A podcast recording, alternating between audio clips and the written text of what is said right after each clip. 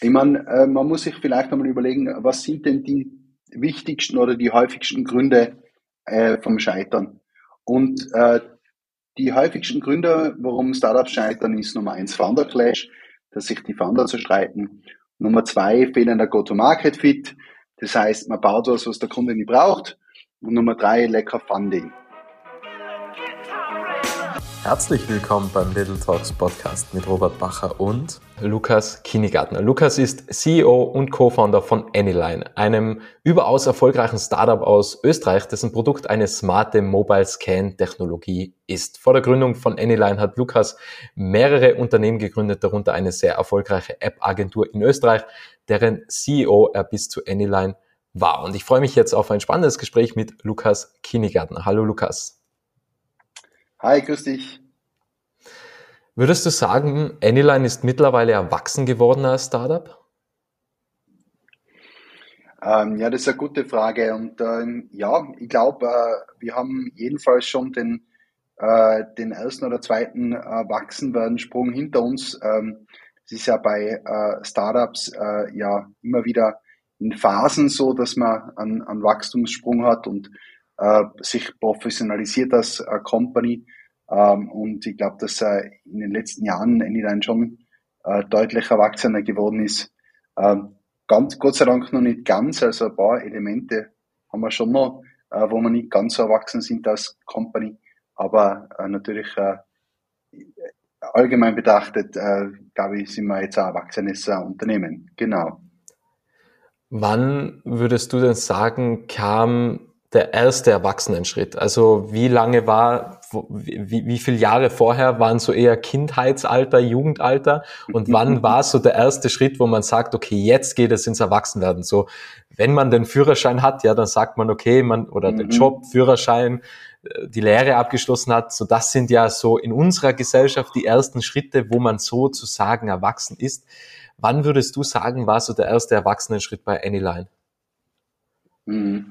Ja, also das äh, ist eigentlich eine, eine, eine total gute Analogie. Äh, es ist äh, so, dass es ja nicht ein Element gibt, das an äh, sozusagen erwachsen werden lässt, sondern eine, eine, Summe an unterschiedlichen Dingen, die man im Leben erreicht. Und beim Startup ist es auch so. Ich glaube, das erste, den ersten großen Veränderungsprozess in einem Unternehmen haben Startups äh, bei dem Finden des Go-to-Market-Fits, also das erste Mal, wenn man ein Produkt, das man entwickelt oder das man gebaut hat, wirklich versucht, den Kunden zu verkaufen und man eigentlich dann so ein bisschen lernt, dass man dem Kunden, dass man diese Kundenzentriertheit braucht, dass es wirklich wichtig ist, dass man, dass man versteht, was der Kunde eigentlich möchte, dem Kunden zuhört und die Organisation auf das ausrichtet. Also von dem innen auf sich zentrierte äh, in ein reflektiertes, nach außen gerichtetes Unternehmen, wo man sich überlegt, was kann man denn nur besser machen für den Kunden und sich nicht überlegt, ähm, äh, was man selber denkt, äh, was das Produkt können soll oder äh, sich überlegt, ja, der Kunde, der hat da wieder am Blödsinn geredet, das ist ja gar nicht, was er will, sondern dass man wirklich nach außen schaut. Das passiert normalerweise so nach den ersten zwei, drei Jahren. Dann gibt es den nächsten Wachstumsschritt, den haben wir auch genauso miterlebt.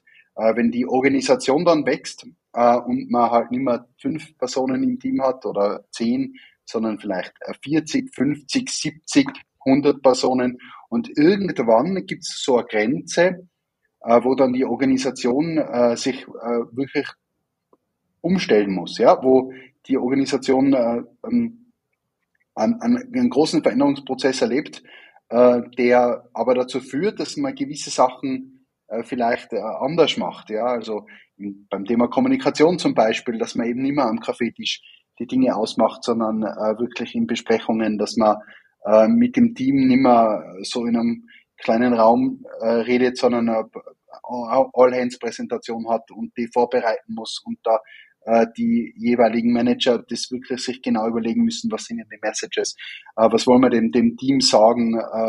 Und äh, da, da würde ich sagen, das äh, haben wir auch äh, vor äh, zwei, drei Jahren äh, gehabt, dieser, diesen Veränderungsprozess, wo wir uns dann auch andere Executives reingeholt haben ins, ins Team, andere Leute, die auch dieses, diese Art von, von Unternehmung, äh, Unternehmensführung und Kommunikation auch besser verstehen. Ähm, ja, und das wird aber eben auch nicht die letzte Veränderung sein. Also äh, Ver Veränderungsprozesse, die passieren in Wellenform immer wieder nach ein paar Jahren bei äh, jungen Unternehmen. Genau. Aber wie gesagt, äh, die zwei große Wachstumsschritte haben wir jedenfalls schon hinter uns, ja. Würdest du sagen, dass sich die Gründer, das Gründerteam schneller weiterentwickeln müssen wie die Firma? Weil es ist ja irgendwie ein Problem, oder wenn sich die Firma ja immer mehr in dieses Erwachsenwerden hineinfindet und einfach die nächsten Schritte kommen, man muss sich ja selbst immer weiterentwickeln. Also du sagst, okay, es werden dann Gespräche nicht mehr am Kaffeetisch geführt und da werden auch keine Entscheidungen mehr getroffen, sondern das bekommt alles ein neues Setting. Folgedessen musst du dich ja auch ändern, sozusagen. Mhm. Ja, ein total spannendes Thema. Man, es ist nicht ohne Grund so, dass äh, Startups bis zum IPO, ich glaube, im Schnitt vier CEOs brauchen, ähm, weil natürlich jede Phase seine eigenen speziellen Herausforderungen mit sich bringt. Äh, und es ist natürlich, äh, um das Beispiel zu nennen, ein Riesenunterschied, ob man eine Idee beginnt zu entwickeln und ein erstes Produkt damit baut und erfolgreich an den Markt bringt, versus ich bringe ein Unternehmen an die Börse. Ja, ist, ist für einen CEO natürlich komplett eine unterschiedliche äh, Herausforderung. Äh, und wenn Gründer, die Unternehmen gründen, dann in Managementrollen kommen, äh, gibt es einen Effekt, der eigentlich äh, total spannend ist, weil äh, nämlich äh, Gründer von der Eigenschaft her äh, per se keine Manager sind. Ja? Gründer sind sture Böcke, die äh, unabhängig von der äh, von der, äh, also die, trotz der Herausforderung und der äh, schlechten Chancen, ein Unternehmen wirklich erfolgreich zu machen, das gründen. Es ist ja keine äh, Entscheidung, die, ähm, die, die, die jetzt äh, auf Basis von Fakten zu treffen ist. Das, das ist eine impulsive Entscheidung, die man als, als Gründer trifft und äh, die, die Art, die der Gründer hat, die, die passt äh, in vielen Fällen einfach nicht mit der strukturierten Management-Art zusammen, mit dem, dass man eben auf Basis von Daten und Fakten Entscheidungen trifft, ja. Und die, deswegen ist es äh, auch natürlich, dass Gründer äh, in, in seltenen Fällen dann eigentlich die Entscheidungsfindungsprozesse äh, in Unternehmen dann später raus begleiten, ja. Wie würdest du sagen, dass jetzt ähm, gerade als Gründer Geschäftsführer ein Ego sehr, sehr wichtig ist oder geht es auch oft darum, einfach dieses Ego auch abzusetzen? Weil das ist ja auch so irgendetwas, also man, man hat ja dann sehr viele Erfolge schon gehabt und dann kann ja das Ego irgendwann im, im Weg stehen. Ähm, wie geht's dir damit? Also welchen persönlichen Entwicklungsschritt musstest du machen in der Vergangenheit, um jetzt heute da zu sein, wo du bist?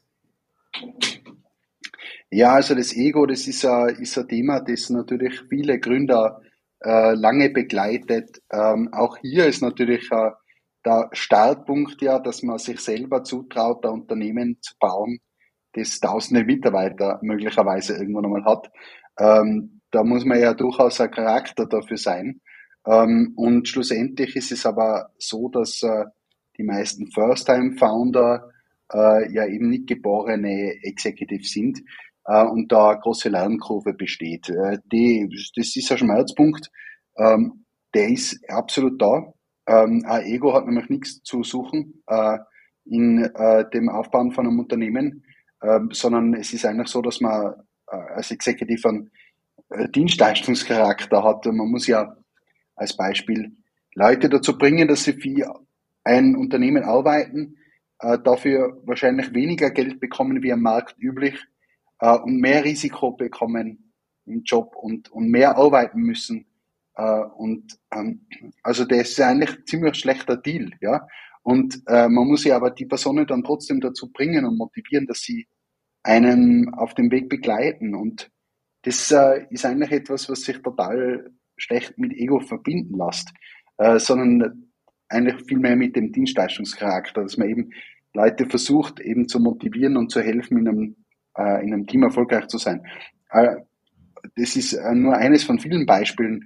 Ähm, das vor allem das, das, das Lernen, das, dass man selber Sachen nicht gut kann, äh, besser werden muss, äh, ist deshalb so schwierig, Robert, weil sich nämlich das Unternehmen so ändert äh, und äh, man als Gründer ja das nicht so merkt, weil das Unternehmen heißt ja immer gleich.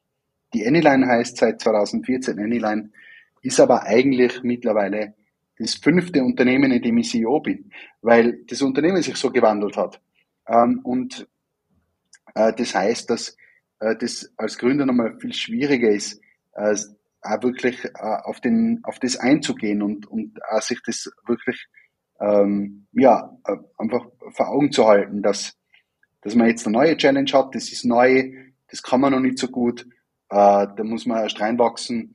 Ähm, aber natürlich ein gewisses Selbstbewusstsein braucht es einfach, weil wenn man vor tausend Leute Unternehmen pitcht, äh, dann das funktioniert ohne Selbstbewusstsein definitiv nicht, ja. Genau. Ich stelle mir da jetzt äh, gerade zwei Fragen, beziehungsweise ich würde gerne mal auf eine angehen oder eingehen. Das, ich meine, das Unternehmen hat sich ja jetzt so über die Jahre weiterentwickelt. Und wie oft oder wann hattest du zum letzten Mal den Gedanken, hoffentlich geht das alles gut? Weil es, also ihr seid ja immer erwachsen werden und ich glaube, je erwachsener man wird, desto weniger hat man den Gedanken, wir scheitern als Startup hat man ja immer so ein Schwert über sich hängen, wo man denkt, okay, wie lange geht's noch? Aber ihr seid ja schon einige Schritte weiter. Wann hattest du zum letzten Mal den Gedanken, ich hoffe, das geht alles gut oder ich habe Angst, dass ich scheitere? Hm. Das ist eine sehr gute Frage. Ich meine, äh, man muss sich vielleicht einmal überlegen, was sind denn die wichtigsten oder die häufigsten Gründe äh, vom Scheitern? Und äh, die häufigsten Gründe, warum Startups scheitern, ist Nummer eins Founder Clash, dass sich die Founder zerstreiten. Nummer zwei fehlender Go-to-Market-Fit. Das heißt, man baut was, was der Kunde nicht braucht. Und Nummer drei lecker Funding, dass man kein Geld mehr hat. So. Und äh, mit der Zeit äh, ist es so, dass diese drei äh, Gründe äh, des Scheiterns, die drei wichtigsten Gründe des Scheiterns bei Startups weniger äh, realistisch werden. Also Irgendwann einmal hat man sein Go-to-Market-Fit gefunden. Ähm, irgendwann einmal äh, hat man sämtliche Founder-Probleme äh, behoben. Ähm, und irgendwann einmal ist man in der Situation, dass äh, das Fundraising auch nicht mehr so schwer fällt, weil man selber viele Umsätze macht oder weil man viele Kunden hat und weil einfach das unwahrscheinlich ist, dass einem wirklich tatsächlich das Geld ausgeht. Ja. Ähm, das dritte allerdings ist natürlich das, was am am, einem nur am längsten begleitet. Äh, es gibt da Firmen, die schon weiter sind, die, denen das Geld ausgeht. Wobei dann man auch nicht normalerweise scheitert, sondern dann wird das Unternehmen halt äh, verkauft äh, oder äh, wird gemerged mit einem anderen Unternehmen oder äh, wird Cashflow positiv gedreht von den Investoren. Da ist es auch nicht so, dass das Scheitern dann so richtiges Scheitern ist wie am Anfang, ja, wo man dann einfach die Bude zusperren muss sondern die Bude rennt dann weiter, aber halt vielleicht nicht mehr mit der riesengroßen Vision, mit der man sich einmal am Anfang in das Rennen geworfen hat. Ähm, und ähm, das ist äh, jetzt bei uns natürlich genau der Fall. Ja, wir haben ein, ja, ein Business aufgebaut, das äh, Umsätze in Millionenhöhe macht ähm, und äh, haben ein, ein total stabiles äh, Kernkundengeschäft. Ähm, wir haben äh, mittlerweile ein Executive Team, das äh, außer mir keine Founder mehr drinnen hat, wo man halt einfach total unabhängig von Founder-Diskussionen ist und haben äh, einen tollen Go-to-Market-Fit gefunden. Das heißt, bei uns ist die Gefahr äh, eigentlich in der Form nicht mehr da. Allerdings gibt's äh, tausende Gründe, warum man sich Sorgen macht, äh, weil es natürlich tausende Alltagsprobleme gibt, die man als CEO jetzt von einem Unternehmen äh, erklären muss. Äh, und dementsprechend die Sorgen hören ja nicht auf. Es werden halt andere Sorgen. Genau. Ich habe es in der Anmoderation ganz kurz angesprochen. Anyline ist das sozusagen eine mobile Scan-Technologie. Wie würdest du denn Anyline beschreiben und was ist so der größte Use Case? Weil ihr habt ja auch zum Beispiel Red Bull als Kunden gehabt oder auch vielleicht mhm. nach wie vor. Ähm, ihr könnt ja Reifen auch zum Beispiel scannen. Also es gibt ja jede Menge Anwendungsbereiche. Was würdest du sagen, ist so der größte Use Case von euch und wie würdest du Anyline und die Technologie dahinter beschreiben? Ja, also in der Tat ist es ja so, dass äh, unsere Kerntechnologie, das was Anyline so besonders macht, ist, dass wir ähm, eine Technologie für Smartphone entwickelt haben, wo man mit der Kamera vom Smartphone in der echten Welt Objekte äh, scannen kann.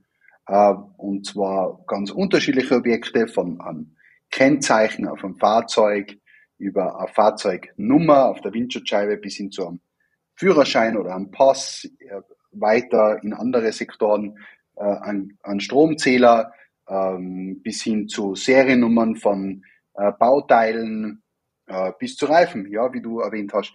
Und äh, die eigentliche äh, Frage ist äh, ja immer, was ist denn so der Use Case, äh, äh, da wo am meisten Wert entsteht?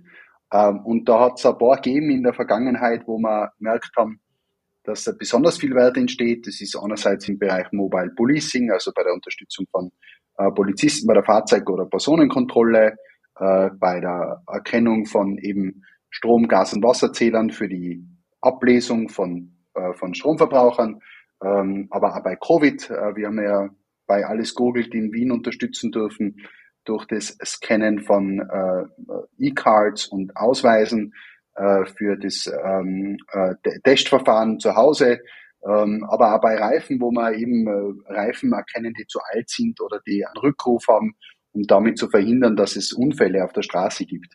Ähm, und das sind alles so Anwendungsfälle, wo halt einfach der Wert, der entsteht, weil unsere Technologie verwendet wird, halt äh, äh, speziell groß ist. Ähm, das ist allerdings immer in der Startup-Welt immer wieder so ein, äh, äh, sagen wir mal, eine Challenge, weil ja wir als Unternehmen, wir wollen ja Weltmarktführer in der, äh, in der mobilen Datenerfassung, also im Mobile Data Capturing werden. Ähm, und es ist ein riesiger Markt, der ist 100 Milliarden schwer. Äh, wir wollen den äh, äh, anführen. Dafür äh, bräuchten wir aber, wenn wir das jetzt äh, horizontal über alle Industrien machen würden, bräuchten wir wahrscheinlich 1000 Leute. Ja, ähm, wir haben jetzt äh, schon über 100 Leute, aber trotzdem nicht 1000. Das heißt, wir müssen uns fokussieren auf gewisse Bereiche, in denen wir dann halt äh, unsere Marktführerschaft einmal bekommen. Äh, und da gibt es so fünf Industrien, also Retail, Logistics, ähm, ähm Government, äh, Utility ähm, und Automotive. Und in diesen Märkten sind wir hauptsächlich jetzt gerade unterwegs. Ja. Sucht ihr eigentlich diese Anwendungsfälle aus oder gehen Kunden speziell hin und sagen, hey, kann das eure Technologie auch zum Beispiel? Und dann passt ihr dementsprechend mhm. die Technologie an oder kommt das sehr viel von euch, wo ihr sagt, okay, das wäre ein interessanter Anwendungsfall, ein interessanter Anwendungsbereich. Schauen wir mal, ob wir da ein, ein Prototyp entwickeln könnten ähm, für diesen speziellen Anwendungsbereich und dann schauen, dass wir den dementsprechend vertreiben können. Wie sieht mhm. das bei euch aus? Also eben genau das äh, ist, äh, glaube ich, auch ein guter Punkt, wo man wieder äh, auf, auf das Gespräch davor oder auf unser, äh, unser Gespräch äh, referenzieren kann. Und zwar äh, ist es so, dass natürlich man zuhören muss, was der Kunde will. Und man natürlich darauf warten muss, was der Kunde äh, einem äh, vorschlägt, was man tun soll. Ähm, wir haben früher einfach äh, Dinge gemacht, äh, wo wir geglaubt haben, dass es der Kunde braucht. Ähm, und äh, auch wenn manchmal dann wirklich tatsächlich Kunden das brauchen, ist er viel, äh, äh, wie, also man nennt das Pull- und Push-Effekt äh, in einem Markt, in dem man frisch drinnen ist, äh, muss man schauen, dass man einen Pull-Effekt hinbekommt, weil das viel günstiger ist als Company, äh, wie wenn man den, auf den Push-Effekt setzt. Also versucht selber mit jede Menge Marketing und, äh, äh, und Education äh, versucht den Kunden zu überzeugen, dass er das Produkt äh, braucht. Das ist natürlich viel schwieriger, wie wenn ein Kunde kommt und sagt, er braucht es, er hat sich das alles schon ausgerechnet. Das ist eine Bombengeschichte, wenn wir das machen, äh, ist natürlich einfacher. Was würdest du sagen, war so deine schwierigste Entscheidung bei Anyline? Weil, wie du eben angesprochen hast, man kann auch einfach an dem Markt vorbei produzieren. Ähm, und dann muss man halt auch irgendwann die Entscheidung treffen, wir lassen jetzt das Projekt und machen irgendwas Neues. Ähm, das könnten ja schwierige Entscheidungen sein, weil man sieht, wie viel Kapazität und Geld verloren gegangen ist bei solchen Fehlentscheidungen. Aber was würdest du sagen, waren deine schwierigsten Entscheidungen oder Fehlentscheidungen zu Teil? Mhm, ja, also natürlich, äh, das kann, das kann man auch total, das kann man super segmentieren. Die schwierigsten Entscheidungen sind normalerweise immer Personalentscheidungen. Es liegt daran, dass Personalentscheidungen emotionale Entscheidungen sein. Also sie sind zwar vielleicht nicht, die Entscheidung per se ist nicht emotional, aber dann die Abwicklung ist emotional, ja, vor allem wenn man sich vom Mitarbeiter trennt. Das heißt so, die Momente, wo man selber Fehler gemacht hat, die falschen Personen eingestellt hat für Themenbereiche oder Personen ähm, einfach nicht mehr äh, ab vor der Job waren. Das sind sicher schwierige Entscheidungen. Das äh, ist sicher etwas, was man, was man länger dann auch im Kopf hat. Ähm, aber eben auch total wichtige Entscheidungen. Ne? Wenn man sie nicht trifft, dann trifft die Entscheidung, äh, die Entscheidung trifft man sowieso. Also entweder man trifft sie oder sie wird für einen getroffen sozusagen. Ja? Äh, das zweite ist das Nein sagen, ja, vor allem aus Fokussicht. Also äh, das, was man, was ich gelernt habe in den letzten äh, knapp zehn Jahren als Entrepreneur, ist, dass die und das kommt jetzt nicht von mir, das hat der Steve Jobs auch schon gesagt, dass dies ganz, ganz, ganz schwierig ist, eigentlich zu Dingen Nein zu sagen. Ja, also nicht Ja zu sagen, ja, wir machen das neue Produkt, sondern Nein, wir machen das andere Produkt nicht. Und äh, das liegt daran, dass es meistens so ist, dass ähm, in, der Moment, in dem Moment von der Entscheidung ist, eins, äh, wahrscheinlich, ist es wahrscheinlich so, dass alles total cool ist. Ja, man muss dann zu drei Dingen, die super cool sein, nachsagen. Weil Dinge, die, die nicht cool sind, die, die landen ja nicht auf der Liste. Also es ist immer, es sind immer Dinge auf der Liste, wo man einsagen muss, wo die eigentlich, wo einem das Herz sagt irgendwie ja. Und man muss dann aber trotzdem Nein sagen. Ähm, und wenn man das nicht tut, dann verliert man den Fokus, dann ist man zu opportunistisch und dann verliert man Zeit. Und jetzt äh, ist es so, dass, ähm, und wenn man sich da umschaut bei Startups, generell gesehen, der überwiegende Teil der Founder-Teams und CEOs diese Fehler macht. Es gibt niemanden, der die Fehler nicht macht. Die Frage ist also nicht, macht man sie oder macht man sie nicht, sondern wie oft macht man den Fehler? Wie oft sagt man zu Dingen Ja, zu denen man eigentlich Nein sagen sollte? Und das ist ein großes Learning, äh, das auch im Sinne des Leaderships und der, Aufgabe des, des, des Managers halt auch so wichtig ist, dass halt eigentlich geht es darum, das hat der Jeff Bezos gesagt, es darum geht, dass man wenige hochqualitative Entscheidungen treffen muss als Executive und nicht viele kleine. Also äh, wenn man bei einem Thema zur richtigen Zeit Nein sagt, dann kann das oft einen riesen Impact haben. Ähm, und es ist aber eine Entscheidung, die man trifft. Ähm, und ähm, Oftmals verliert man sich im Detail, ja, man verliert sich in dem Operativen, äh, da fühlt man sich wohl, da tut man dann ganz oft äh, kleine Entscheidungen vorantreiben, statt dass man sich als Executive hinhockt, drei Stunden lang überlegt, soll ich das jetzt machen oder nicht, und dann bewusst sagt, nein, ich mach's nicht, äh, und dann der Firma äh, 30 Prozent der Mannschaft Dinge tut, die, die super sind und nicht irgendwas tut, das nicht gut ist. Ja? Also das ähm, ist, glaube ich, ganz ein wichtiger Aspekt. Ja. Du hast vorhin die Personalentscheidungen angesprochen. Denkst du wirklich, dass es falsche Menschen gibt oder sind die einfach nur bei einer falschen Position eingesetzt? Weil es gibt ja schon diese These, also auch Jochen Schweizer sagt es zum Beispiel, es gibt keine falschen Menschen im Unternehmen.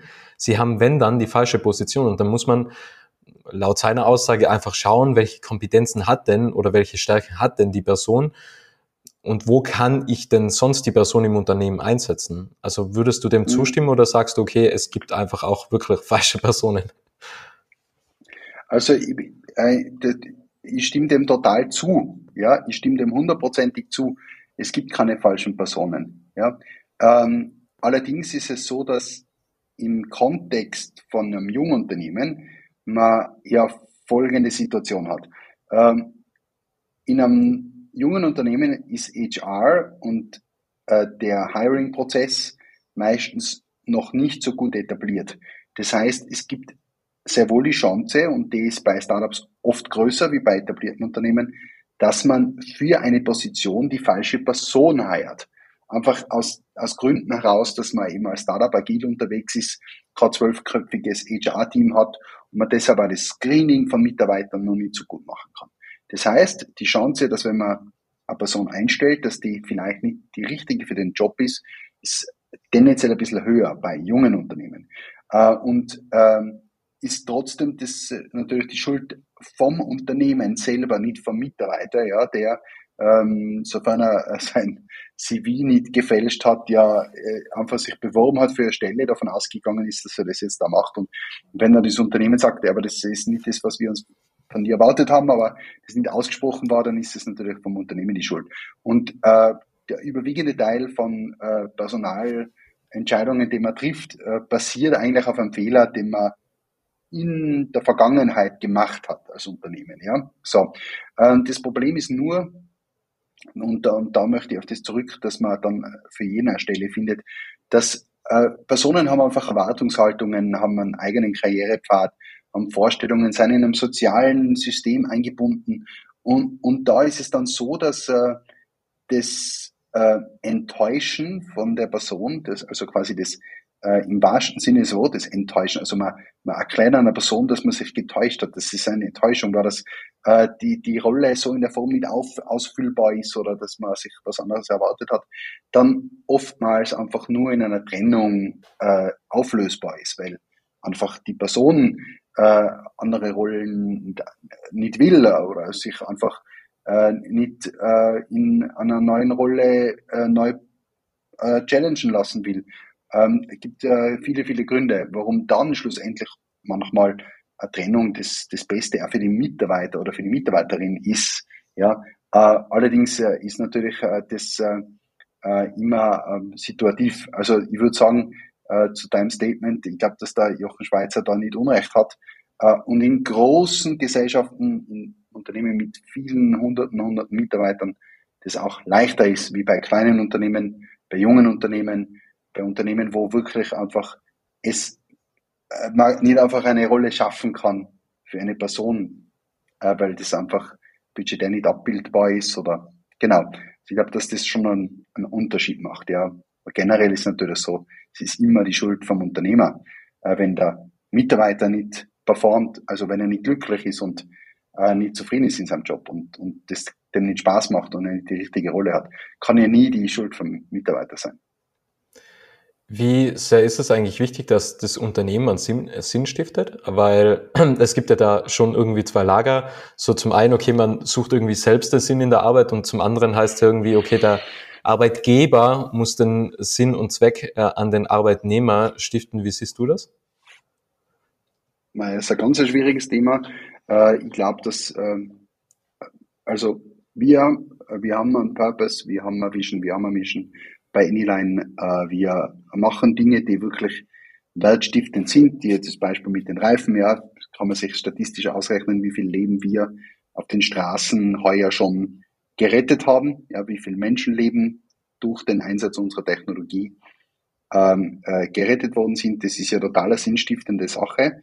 Ähm, und natürlich ist es so, dass bei Anyline Mitarbeiter arbeiten, weil sie sehen, dass mit unserer Technologie ein gewisser Wert geschaffen wird auf der Welt. Ja? Ähm, allerdings ist die N ein Unternehmen, das äh, profitabel sein will und äh, das Geld verdienen will, äh, unter anderem um die Mitarbeiter zu bezahlen, aber natürlich nicht nur.